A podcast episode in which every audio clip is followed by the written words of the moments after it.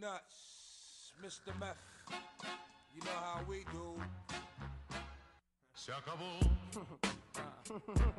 Free drinks in the house. ¿Qué tal amigos de Apuntes de Cine? Bienvenidos al podcast de Apuntes de Cine. Ya teníamos un rato, bueno, hoy ha sido una jornada un poco maratónica para mi pobre persona. Teníamos un rato sin ya estar grabando un episodio de podcast. Hoy tenemos un programa muy especial. Vamos a hablar de un cine que a lo mejor no habíamos tocado realmente este tema. No habíamos platicado realmente del cine asiático. Sabemos que tiene muchas vertientes, que tiene muchísimos orígenes, cosas por descubrir. Pero antes de dar la introducción a este tipo de cine, les quiero presentar a una... Aquí en Apuntes de Cine creemos mucho en... No sé si te acuerdas de la Liga de la Justicia o te acuerdas de la, de la ONU. Aquí creemos en la ONU. Y traemos gente de todos los países del mundo, de todo el continente. El día de hoy llegan unos chicos de Perú. Sí, así, increíble. O sea, de Perú. ¡Wow! La magia del cine, ¿no? La magia del cine. Tenemos una personita muy especial del otro lado de la línea. Tiene un sitio que ha ido creciendo de a poco, pero de verdad sus resultados han sido poco más que espectaculares. Por parte de Cinema Faro tenemos a... Hola, hola, mi nombre es Eric Torres, soy uno de los administradores de Cinema Faro, ¿no? Agradecer a la invitación a Puntos de Cine y estamos aquí gustosos de hablar de cine. Eso es lo espectacular, me quedé con cara de va a contestar, va a contestar, ya se fue, ¿qué pasó aquí? Eric, platícanos un poquito, ¿cómo nace el concepto de Cinema Faro? ¿Cómo es que ustedes inician dentro del mundo del periodismo cinematográfico? A ver, eh, Cinema Faro más que periodismo nace con, con la idea de divulgación sobre cine, ¿no? En realidad somos tres personas que pareciera que, que al menos dos de ellos no estamos relacionados al cine, ¿no? Pero que nos gusta, nos gusta hablar mucho, ¿no? Y, y siempre nos gusta hablar un poquito más allá de, del cine normal, por decirlo, ¿no? No me gusta usar el término comercial, pero es un poquito más hablar. Entonces, este proyecto nace pues porque en nuestro tiempo libre lo que más nos gusta hacer es cine, ¿no? Y, esto es casi como una terapia para todos nosotros que, que el cine funciona como una terapia.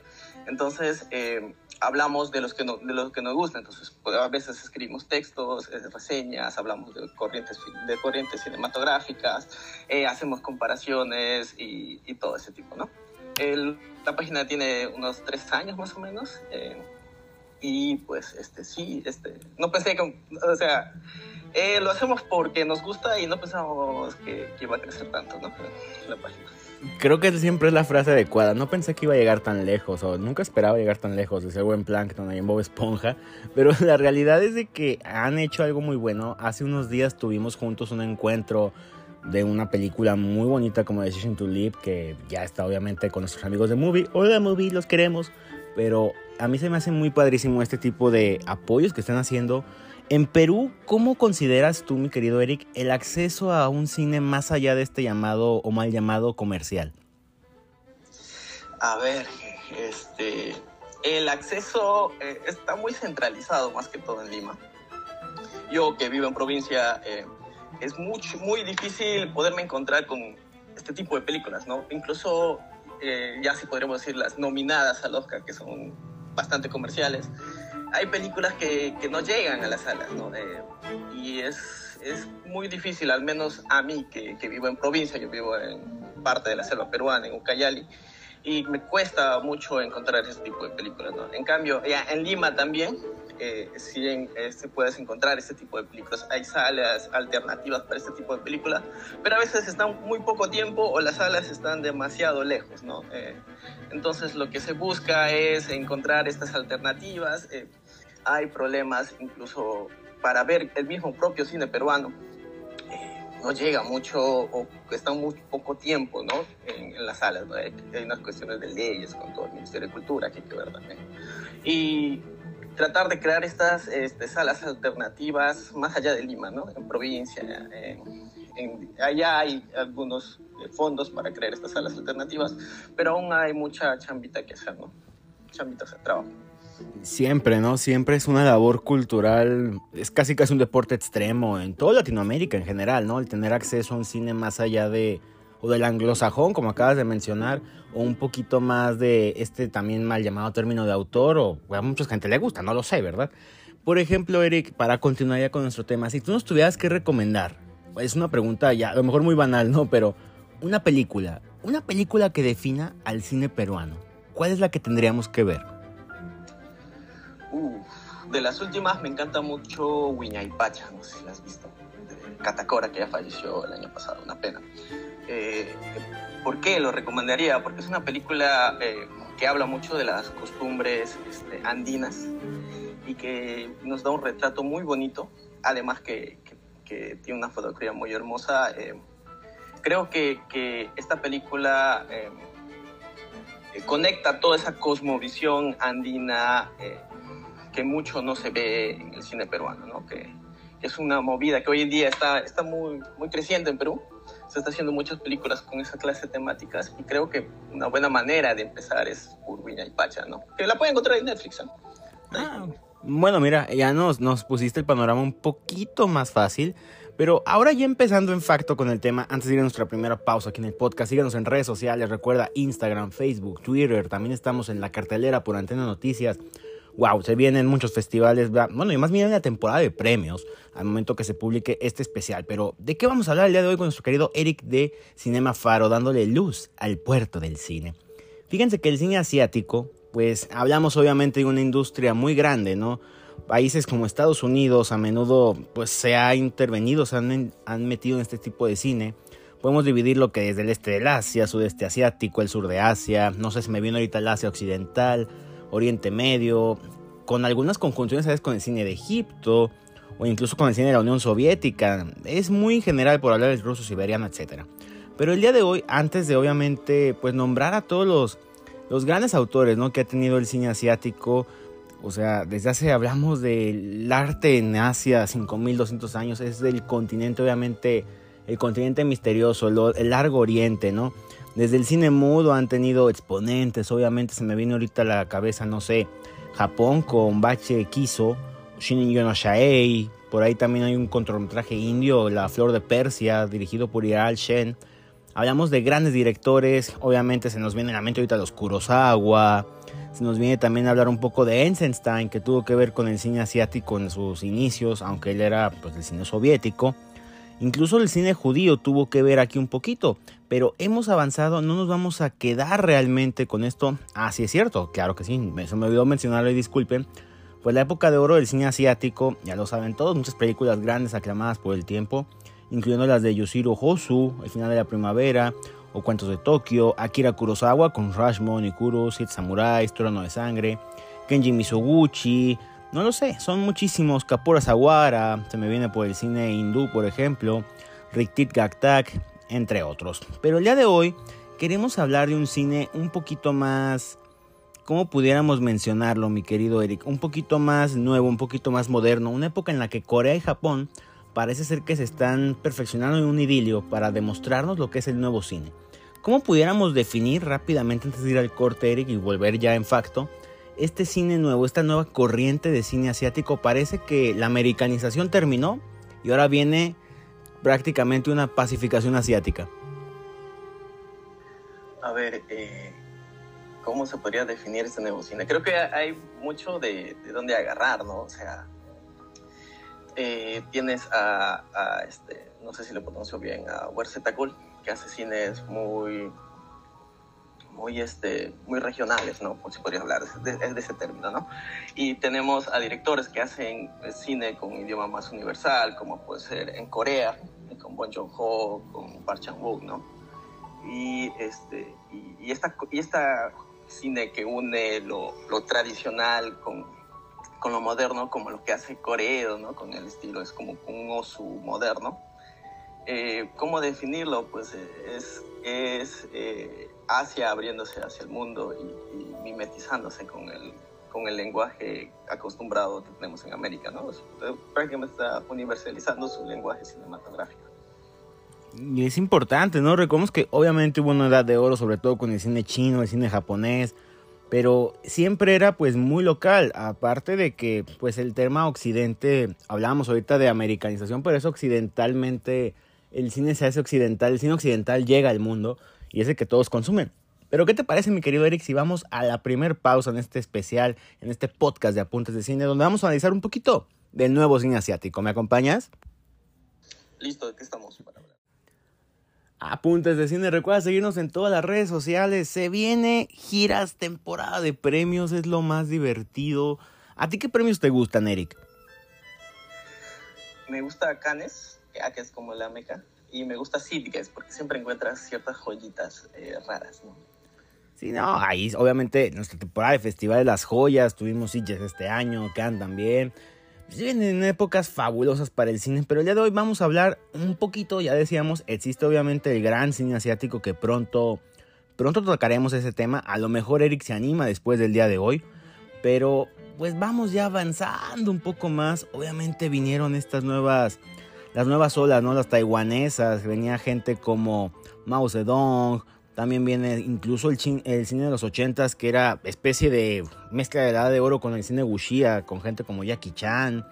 También tenemos la nueva ola de cine de Hong Kong, por Tushiko Hark y Work and Why, entre otros. Además del cine iraní, ¿no? Con Kiarostami, que venía a darnos un estilo más fresco como estilo el avance del nuevo Hollywood que llegó o la Nouvelle Vague francesa. Pero el día de hoy vamos a hablar de este cine.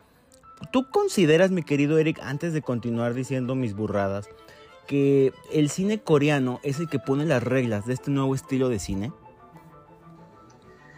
Para el cine moderno, sí, ¿no? O sea, eh, si bien hay una movida medio chévere en China, pero creo que el que más ha llegado al mundo es la, la coreana, ¿no? Que ha tenido peliculones que, que tienen la dicha de, de, también calar mucho en el público, como lo fue Old Boy, ¿no? O hace poco con Parasite, de Bon Joon-ho. Eh, y creo que, que, sí, ¿no? Podríamos agarrar como el cine coreano como que este nuevo estandarte del cine asiático, ¿no? Que, que va adelante y tiene, tiene la ventaja, creo que es que, que pega mucho con, con el público cosa que algunos cines eh, asiáticos no mucho pegan. ¿no? Eso, fíjate, me llama mucho la atención, porque hablábamos de gente, pues ahorita Kurosawa y compañía, incluso Kariostami, que es un cine un poquito más, más social, por decirlo de alguna forma. Me llama mucho la atención ese término, ¿no? Que se identifica más con el público. Podemos decir que realmente Asia siempre ha vivido una especie de digamos, un, no, no sé si decir censura o autocensura, pero es un cine muy localizado. Incluso recordemos, en India existe un estudio gigantesco como Bollywood para representar este cine comercial. ¿De qué viene este tipo de expresiones que empieza a tocar el cine occidental? A mí me llamó mucho la atención cómo, pues, de Occidente, o sea, hablando más en facto, ¿no? Estados Unidos, se empezaron a fijar en el cine asiático y lo empezaron a premiar, que era un cine realmente exclusivo de festivales. ¿Ahí qué sucedió? ¿Por qué empezaron a voltear a ver a Asia? A ver, eh, creo que, además que, que, cerrado, creo que son muy nacionalistas, podría ser el término, que se consumen mucho entre ellos, que a veces no tienen necesidad de, de, salir este, al, mundo, ¿no? al nivel internacional. Por ejemplo, Bollywood tiene una industria tremenda que creo que no necesita de Estados Unidos en cierta manera para seguir funcionando como industria, ¿no? Igual como lo es el cine coreano, ya hace poco cuando hablábamos de la película de Park Chan-wook, pues se nombraba, ¿no? Que, que, que, él era un director muy comercial, pero que para el extranjero un director de arte, ¿no? Imagina entonces cuántos directores muy comerciales que no conocemos por esta parte del charco hay en Corea, ¿no? Ahora, eh, hablabas de Kurosawa, eh, que más bien a Kurosawa, más que autor, eh, en su época era muy considerado como un actor, un director mucho más comercial, que también adaptaba estos lenguajes este, eh, occidentales, ¿no? Para hacer sus películas. Adaptaba Shakespeare incluso. Tenemos eso, ¿no? Eh, y, esta parte del, boom del cine japonés que llega en esa época, pues eh, saltaba de este cine tradicional, como era Cuentos de la Luna Pálida, a algo como hacer más comercial los samuráis, como le decía Kurosawa, ¿no? Creo que, por ahí es la clave, ¿no? Que, el mercado, por mucho no conocemos cómo es el mercado asiático dentro del cine, ¿no? Creo que, comparamos desde este lado, creemos que, que este lado es el mercado más grande, pero también, por ejemplo, China, China tampoco necesita exportar películas, tiene un mercado muy grande dentro. Eh, a lo mucho de sus salas, una es del extranjero y las demás son eh, locales, ¿no? Definitivamente, hablamos ahorita que hay directores que ponen en tela de juicio, ponen en ejemplo este tipo de cine. Ahorita, por ejemplo, a lo mejor yo me estoy yendo un poquito más atrás, ¿no? Pero se me viene a la cabeza Takashi Miike, por decir alguno en Japón. Se me viene también Wong Kar Wai, que ya hablábamos de él. Incluso Wilson Jeep. También, no sé, el verano de Kujiro, ¿quién la dirigió? Este, Takeshi Kitano. Kim, Kim Ki-duk también estuvo ahí muy importante ahí en principios de los 2000. Pero ah, oh, también sí es cierto, ¿eh? Waikin Lu y Alan Mack. Eh, realmente, por ejemplo, aquí mi querido Eric, ¿tú qué autores, si pudiéramos enumerarlos, definirías que son los que nos dan las pautas de este nuevo cine que realmente empezó a colarse en el cariño de Occidente? A ver, eh, creo que, que, si vamos a, Corea, tenemos dos, ¿no? dos hasta tres claves, ¿no? Uno es Bon Joon-ho, que creo que con Parasite dio el, el escopetazo final, ¿no? Para el cine coreano, estaba frente al mundo, ¿no? Y Park Chan-wook, que, que, vino con All Boy a, a, moverlo todo, así como lo fue Cuéntale una pálida para su época, para la internacionalización del cine japonés, o como lo fue Akira para la animación japonesa. Creo que, que All Boy es este, este arranque, ¿no? Al mundo internacional para este cine asiático, ¿no? Ahora, por parte de festivales también encontramos a, a caseritos como Corea. Eh, antes de empezar hablábamos de Bong Joon-ho, ¿no? Que es un caserito en Berlín, en Berlín. Y tenemos a Joe, que lo digo Joe porque me, me cuesta decir su nombre. Ah, ok. Uh, Wersetakul, ¿cómo es? Sí, Apchipong Wersetakul. Él, Joe, que es también un, un, personaje muy querido dentro de los festivales, como también lo fue antes que muera, ¿no? Ki-duk.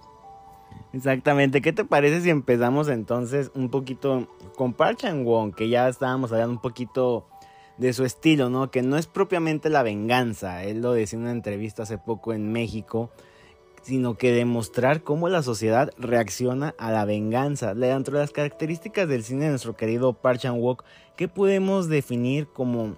¿Cómo vamos a identificar una película que es hecha por Park Chan-wook? ¿Cuál es su sello particular, Eric? La venganza, ¿no? ¡Ay, ay, la venganza! Tiene una trilogía relacionada a la venganza, pero también vamos más allá, ¿no? De, de esta, esta lección moral, o sea, uh, eh, la venganza nunca gana en, en sus películas, ¿no? Y, y, también este Parchambo tiene una, una pulcritud tremenda al nivel técnico, ¿no? También tiene una paleta de colores muy conocida, ¿no? Entre los verdes, rojos, eh, que suele usar mucho, es uno de esos cineastas que difícilmente podemos olvidar su estilo de cine, ya lo decíamos, vaga la redundancia, la trilogía de la venganza, que fue la que, incluso recordemos, él no, no había iniciado como un cineasta muy popular, fue de los populares obviamente en territorio coreano, pero no tenía éxito.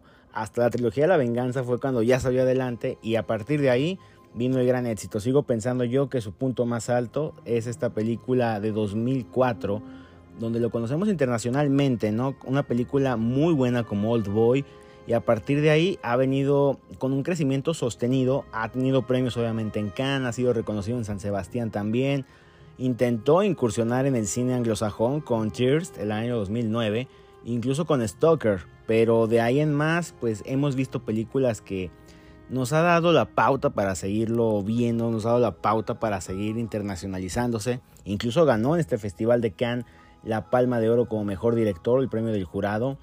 ¿A ti te gusta el cine de Park Chan-wook o es o igual un arrastre social?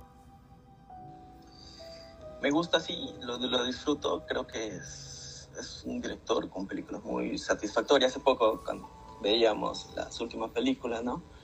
Eh, decía, porque es una, una película muy satisfactoria. O sea, tienes muy pocos peros que decirlo como director pues muy pulcro, muy cuidadoso con su estilo, ¿no? Eh, decías que algo que me gustaría poner en debate, ¿no? Que es eh, que incursionó en, en, Estados Unidos, ¿no? Y que creo yo que hay muy pocos de estos directores que son capos en Asia que, que logran dar este salto, ¿no? Al, al, cine occidental, ¿no? Por ejemplo, lo intentó Wong Kar Wai también, no le salió bien eh, Park Chan-wook también lo intentó en, esta película Stalker, creo. Eh, y también lo intentó Bo dos veces. creo que eh, la del tren, ¿cómo se llama? Este, eh, que, que le resultó mejor, que es la que más me gusta que, que Ocha. Ok, perfecto. Sí, es que ha tenido varias incursiones, han intentado obviamente hacerlo todo, pero es, es- depende mucho del estilo, ¿no? O sea, realmente el cine anglosajón, y ya lo decía eh, Bon Joon-ho, ¿no? El día que se olviden de los subtítulos, créanme que van a encontrar un cine maravilloso. ¿Te parece, mi querido Eric, si vamos a la segunda pausa de este especial sobre el nuevo cine asiático? Ya, listo, dale. Regresamos, Superfresh, quien te habla, apuntes de cine.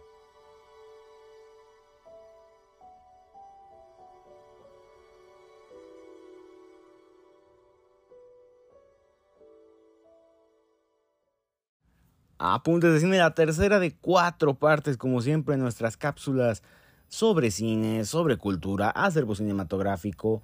¿Qué más quieren? Síganos en todas las estaciones de podcast, tanto en Apple Podcasts, en Spotify, también estamos en Amazon. Wow, o sea, es que sí cuesta todo eso. Pero el día de hoy por eso tenemos a nuestros amigos peruanos de Cinema Faro. El día de hoy nos acompaña Eric. Iba a venir todo el grupo, pero lo dejaron plantado. Pero por mí mejor, porque él es el que sabe de cine asiático. Lo está demostrando. Eres todo un capo, Eric. Me, me encanta la risita tímida como de, ay, este mexicano. Pero bueno, vamos a continuar con el tema del cinema asiático, este nuevo cine que está influenciando nuevas generaciones, que está impregnándose aquí en Occidente y obviamente en Latinoamérica. Pero todo esto comenzó con alguien, independientemente de los grandes éxitos como de Park Chan-wook y compañía. Bong Joon-ho nos demostró el camino infectándonos con un parásito, pero desde antes él ya era un gran director, era la leyenda de Corea obviamente, un estilo, pues, ¿cómo les diré? Obsesivo, calculando el empleo del espacio cinematográfico, siempre buscando esas grandes visiones, esos grandes planos entre sótanos, entre entresuelos, desde comparar la lluvia con el cielo. ¿A ti te gusta el cine de Bong Joon-ho, mi querido Eric? Eh, es de mis favoritos de hacia ahora. Eh, Madre de Dios. principalmente por eh, Memorias de un asesino, que es, es mi película favorita. Es una película increíble. Es, es esos directores que incursionan en el género, ¿no? Incursiona en drama, en suspenso, incluso claves y visiones políticas. ¿Por qué el cine de Bong Joon-ho? Si lo tuviéramos que recomendar, que lo estamos haciendo, obviamente, los amigos de Apuntes de Cine, ¿cómo, cómo lo atraeríamos a la gente? ¿Cómo qué directores se... ¿De qué directores bebe Bong Joon-ho? A ver, más, más que director, creo que ha creado un, un estilo. Me gusta más el discurso que maneja, ¿no? Este, no se queda solo en la historia, sino que intenta ir un poquito más allá. Y lo vimos con Parasite, ¿no? Que es una crítica a, este, a, a las personas que tienen dinero, los pobres. Mete mucho crítica a esa Corea que casi no vemos, ¿no? Y, y, también toca estos temas humanos, sociales. Me gusta mucho cuando toca esos temas. Por ejemplo, eh, en, en, bueno, Parasite es un gran ejemplo. En, Mother habla también sobre este, cuál es el límite moral, moral que tiene ¿no? una madre frente a su hijo, qué es capaz de cometer, eh, si está bien o está mal, ya lo deja para el público. Incluso en Memorias de un asesino, es prácticamente él, mediante el idioma cinematográfico, eh, preguntándole al asesino ¿no? si, si lo está viendo. ¿no? Me parece algo muy loco, cómo usa el lenguaje cinematográfico para, para enviar estos mensajes. ¿no? A mí fíjate que es un cineasta que yo siento bebe mucho del cine, obviamente, suspenso. Ha hecho películas del cine noir también, hablábamos ahorita de Mother, hablábamos también de... ¿Cómo se llamaba esta otra película? Se me está yendo el nombre. Es que no he dormido casi. El tren del infierno blanco, es cierto, también es una película adaptada de historietas, pero tiene contenido del cine noir. Llegó una época de Bong Joon-ho que siempre ha sido grande entre los grandes en territorio asiático, donde Parásitos empieza a infectar Hollywood, empieza a infectar el cine de Occidente. ¿Cuál fue la clave, mi querido Eric, para que Parásitos pues tuviera este este descubrimiento por el cine de Occidente? ¿Por qué fue esa película justamente donde se dio el estrellato? A ver, hay dos puntos claves, ¿no? Uno es eh, la porque ya maduró, maduró mucho eh, Bon Joon-ho para Parasite. Eh, él siempre manejó este, este lenguaje, este ritmo, siempre sus películas tienen un buen ritmo y creo que, que un claro ejemplo es cuando miras este, esta película de, de monstruos que tiene, The Host, eh, que que tiene un ritmo muy, muy frenético, que se adecua a, a, lo que estamos acostumbrados a Occidente, ¿no? Yo, yo en su época, antes que salga Parasite, hablaba con los amigos diciendo, el día que, que toque Hollywood, este, Bon Joon-ho, la cosa cambia, ¿no? Para este lado del charco. Eh, y creo que es eso, es, la maestría de, cómo ya maneja este lenguaje, se mueve como pez en el agua, en, en, de género en género, eh, va de un thriller, este, de una comedia a un thriller de como, como si nada. Parasite es un claro ejemplo. Y otra es la campaña, porque hay una campaña interesante tras, tras Parasite, ¿no? Con el, esto de los subtítulos. Yo desde entonces no como duraznos. claro. Claro, hay una, hay una campaña interesante detrás de la película para llegar, porque todos sabemos que, que para llegar a, a, los Oscars hay que, hay que, que hacer cositas, ¿no? Mm, oye, y déjate de eso, o sea, gana el Festival de Cannes, le va muy bien en la Bienal en Venecia. De verdad, esta película, creo yo, pese a que sabemos que tiene una gran carrera y un gran estilo, consolida su tipo de cine. Así que Bon Joon-ho es otra de nuestras joyas, por decirlo así, de este programa. Pero después de Corea, quisiera que volteáramos un poco a ver a la Tierra del Sol naciente, aparte de que se nos acaba el tiempo. Porque Rizuki Hamaguchi, obviamente vamos a hablar de Corea, no se preocupen, pero Hamaguchi es un cineasta pues relativamente joven, nació en el 78, que es uno de esos cines que beben de grandes directores, ¿no? Tuvo un muy buen estreno con Asako 1 y 2, donde le fue muy bien compitiendo la Palma de Oro en Cannes, incluso en el Festival de Berlín con La Ruleta y la Fortuna y La Fantasía, perdón, se tuvo el oso de plata, tuvo un gran reconocimiento, bebiendo del estilo de John Cassavetes, él mismo lo menciona, pero fue hasta que hizo una obra de Haruki Murakami, El Eterno Segundo Lugar, que ahora sí gana algo y su filmografía se empieza a hacer de notar. De Rizuki Hamaguchi, ¿tú qué nos puedes decir, mi querido Eric? ¿Te gusta su estilo de este cineasta japonés? Debo confesar que lo, lo conozco hace dos años recién, dos, tres años. Eh, lo empecé viendo por esta película de casi cinco horas que tiene, no me acuerdo el nombre ahorita, creo que es Happy Morning o algo así. Eh, hasta que vi La Rueda de la Fortuna y Fantasía, que, que, me gustó mucho más, perdón a los fanáticos de Drive My Car, pero me gustó mucho más que Drive My Car. Uh. Una antología muy buena, eh, que me recuerda mucho a este cine de, de Eric Romer, ¿no? Eh, yeah, es un director que me gusta mucho. No es de mis favoritos de Asia, tengo un favorito actual, pero eh, es un es un director que se está dando a conocer que es bastante interesante, ¿no? Porque tiene un, un bagaje de referencias muy, muy bravos, como Casabets. No, yo vi un poquito de Romer también por ahí, en Drive My Car también vi un poquito de Romer. O oh, platícame a ver quién es ese director favorito antes de irnos al corte. Ah, este, Coreda.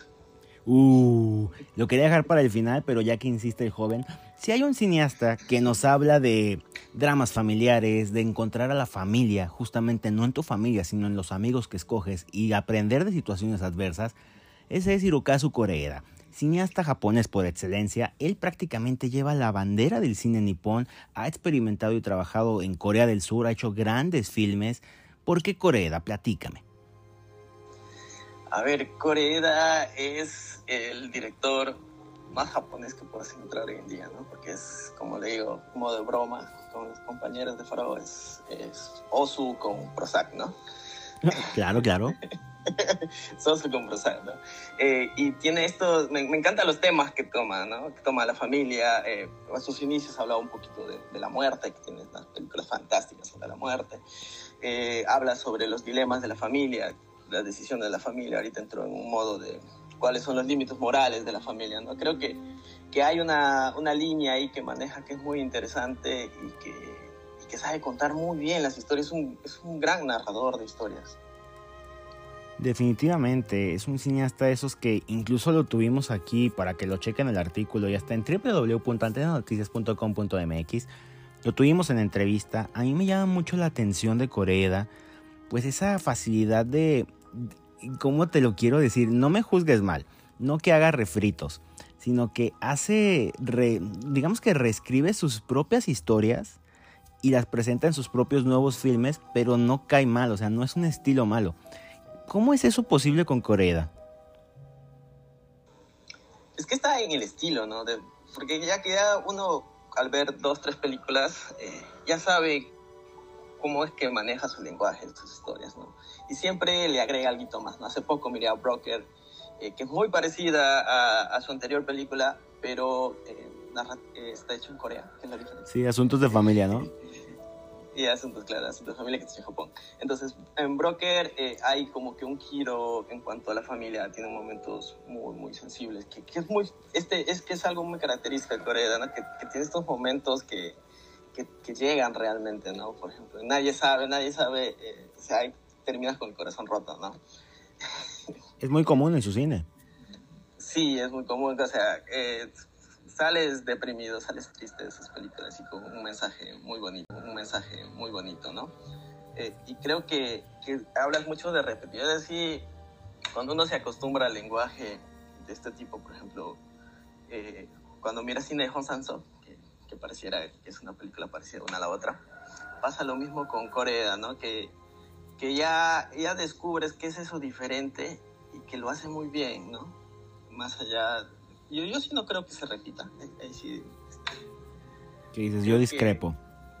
Dis, discrepo en ese punto, eh, porque hace poco miraba bro, que revisionaba toda su, su, filmografía y creo que está por etapas.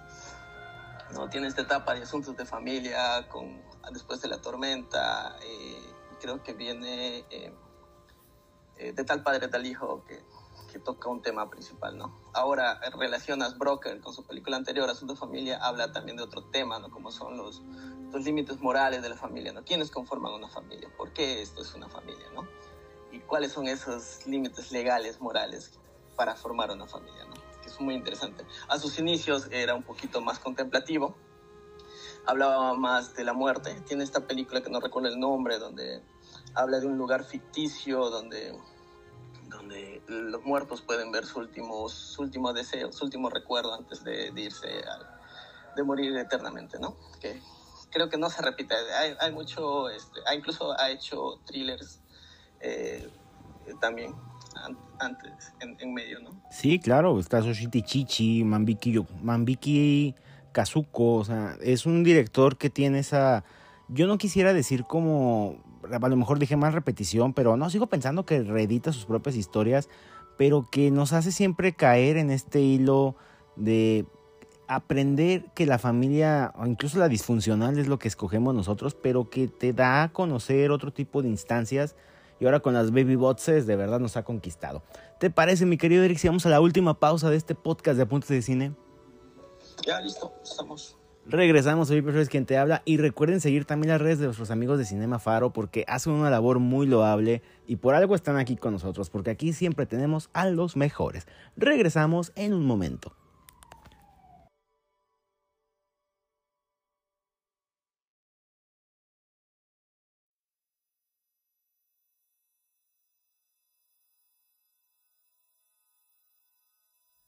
El último bloque, apuntes de cine. Recuerden, recuerden, recuerden, recuérdame, recuérdame. Ay, ahorita vamos a cantar de Coco. ¿Te gustó Coco? A la segunda, la revisión, me gustó más. Pero la realidad es que en Apuntes de Cine estamos muy felices de tener a nuestro querido Eric de Cinema Faro. Vamos a terminar con este episodio de cine asiático. Le agradecemos muchísimo su atención, obviamente que nos sigan en redes sociales, que sigan alimentándose de estos contenidos. Para nosotros el que ustedes nos escuchen es lo que nos da la pila de seguir ahorita. Vieran las horas que son. Ha sido un día de grabaciones. Estamos preparando entrevistas para unos festivales. Ay, de verdad nos duele ya la humanidad. Pero estamos aquí por amor al cine. Mi querido Eric Cinema Faro, pues el cine asiático con tantas vertientes, con tantos temas, tanto lo moral, tanto la fantasía. ¿Qué es lo que crees que venga para el cine asiático a futuro? ¿Qué directores crees que sigan manteniendo prendida esta flama, esta batuta? A ver, eh, hay varios, ¿no? Que están iniciando. Eh, ahorita en Corea uh, hay un boom de, de, grandes directores. Hay uno que, me interesa y que siempre digo que, que dentro del, del, cine del cine chino va a ser como que el máximo representante, ¿no? Que es este Gambi, no sé si lo conocen. A ver, platícanos un poco de él. Que hizo, ah, déjame recordar la película. Está en Netflix que hizo ya, bueno, es un director que solo tiene dos películas hasta ahora. Eh, se llama eh, Largo Jornada hasta la Noche, no sé si lo han visto, John Day's Journey into Night, que es del 2018, que es su, su, su última película, que, es, tiene un plano secuencia de más de media hora que es brutal, ¿no? Su película anterior, que no recuerdo el nombre, que es todo un plano secuencia, de casi casi es un, una hora y tres minutos, pero puro plano secuencia. Me encanta mucho por, por el lenguaje que maneja. Él, él, además de director, es poeta. Y mucho de, de, su, de, lo, de, las películas que hace están basadas en esta poesía. ¿no? Entonces, dentro, cuando tú miras sus películas, eh, es muy onírico, es muy poético y tiene imágenes muy bonitas y técnicamente le gusta lo que es el plano secuencia. Si te gustan los planos secuencias, eh, Gambi es, es, el hombre, ¿no? Porque no te vas a creer lo que hace en tiempo real grabando. Hay uno también que no recuerdo bien el nombre de Kiji, sí, ¿verdad? Según yo tuvo que ver con House of Cards, pero han sido, pues el cine chino, obviamente China está invadiendo el mundo, China está logrando que su mercado se voltee a ver, que se focalice más. Era obvio que también pues su poder de consumo se iba a notar tarde que temprano, ¿Crees entonces tú que el cine chino sea la nueva clave para esta revolución cultural?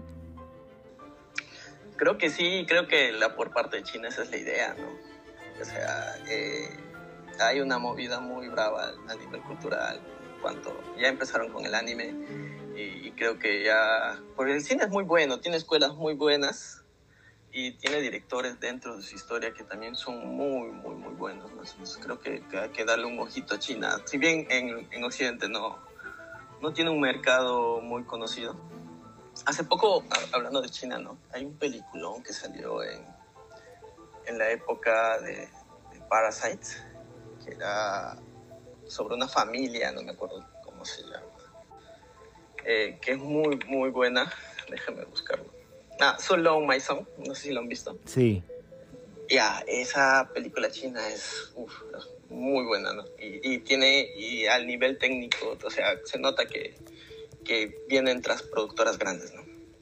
Es que eso es una parte, ¿eh? Eso es una parte muy importante, porque las productoras, pues hoy por hoy son las que, las que dictan las reglas, ¿no? E incluso allá, creo que era Legendary Pictures de China, ¿no? creo que sí, no, no, sé mucho de productoras asiáticas, pero sé que eh, detrás de ellos hay una producción brava, porque se nota en sus películas, se nota en la chamba que hacen, ¿no? Y se notan también este apoyo, ¿no? porque son muy nacionalistas también. Se me viene ahorita a mí a la cabeza cineastas como, por ejemplo, Diao Jinan, Don Yue, Shi Yukun. China es un mercado que yo en lo personal, si te soy honesto, no lo he explorado al 100%. Ahí yo, yo, recuerdo que antes en los 50, en los 40, tenía una especie de cine noir, pero no venía mucho, muy parecido por las influencias que tuvieron por Fritz Lang o Jean-Pierre Melville, ¿no? Incluso David Fincher y los Cohen estuvieron ahí explorando caminos en China. Pero válgame, ahorita con estas recomendaciones, Di Yutian también es un cineasta que ha llamado la atención. Dio Jinan con El Ganso Salvaje es ahorita el que se me viene así más a la mente. Es un mercado que debemos explorar, mi querido Eric claro, ¿no? Y hay uno que el elefante, el elefante sentado, ¿no? De Hugo, que es, es una película que con sus, las recomiendo, pero con tomen sus medidas, o sea, no estén tristes con la porque se van a poner peor. Eh, sí, o sea, eh, dentro de, de, China, en Hong Kong también hubo un movimiento muy bueno, de donde sale, pues, este, Wong Kar Wai, ¿no? Cierto. Y que, que, y que también, ¿no? o sea, eh, ah, puedes encontrar cine hongkonés también, ¿no? Muy bueno, y, y el chino, ¿no? Pero en sí creo que el problema es el mercado, ¿no? No son muy accesibles. Puedes encontrarlos en festivales, sí.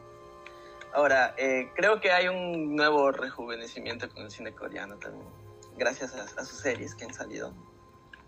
Y creo que no es ya gratis estas series eh, y que van a empezar a salir nuevos directores, ¿no? Interesantes. Quizás estos que tienen un un ámbito más comercial. Por ejemplo, me gustaría seguir viendo a, no sé si viste la película I Saw the Devil. Sí. Y a este director me gustaría seguir viendo películas. ¿no? No, incluso recuerdo... No, recuerdo incluso a un director, no me acuerdo si el que se suicidó, este Hubo, que era muy chavo, ¿no? Y terminó pues... Buf, yéndose a otro mundo, pero yo te quiero agradecer, Eric, porque no nos vamos a ir a otro mundo nosotros, al contrario, seguiremos aquí en contacto, la amistad se forma. Quiero agradecerte por estos minutos que nos has regalado en Apuntes de Cine. Créeme que el que estés en el podcast es algo muy importante para nosotros y sobre todo que la gente en México también conozca la acción de Cinema Faro porque está haciendo una labor sensacional. Gracias por la invitación. Siempre estamos dispuestos a hablar de cine. Es lo que nos gusta y nos apasiona. Definitivamente. Eric decía una frase al principio que era tu terapia, ¿no? El cine. ¿Eso fue lo que mencionaste o me equivoco? Sí, o sea, eh, algo que, que, hemos visto, ¿no? que, que, siempre hablamos en la página, es que uh, tenemos, ambos, muchos trabajamos en otras cosas que no sea, sea cine. Yo sí exploré un poquito el cine, pero eh, no es algo que me dedique, ¿no? Entonces, escribir para Faro, hablar sobre películas, postear sobre películas es una terapia, ¿no? Es ese escape al día a día que tenemos, ¿no? Por eso es que seguimos, porque eh, nos ayuda. Definitivamente, te agradezco mucho. Y pues amigos de Punto de Cine, eso fue todo por el día de hoy. Invitarlos a seguir nuestras redes sociales, toda la actividad y también de Cinema Faro. Y qué hermosa palabra, me encantó esa definición de Eric, la terapia del cine. Muy perfecto, quienes habló. Hasta luego.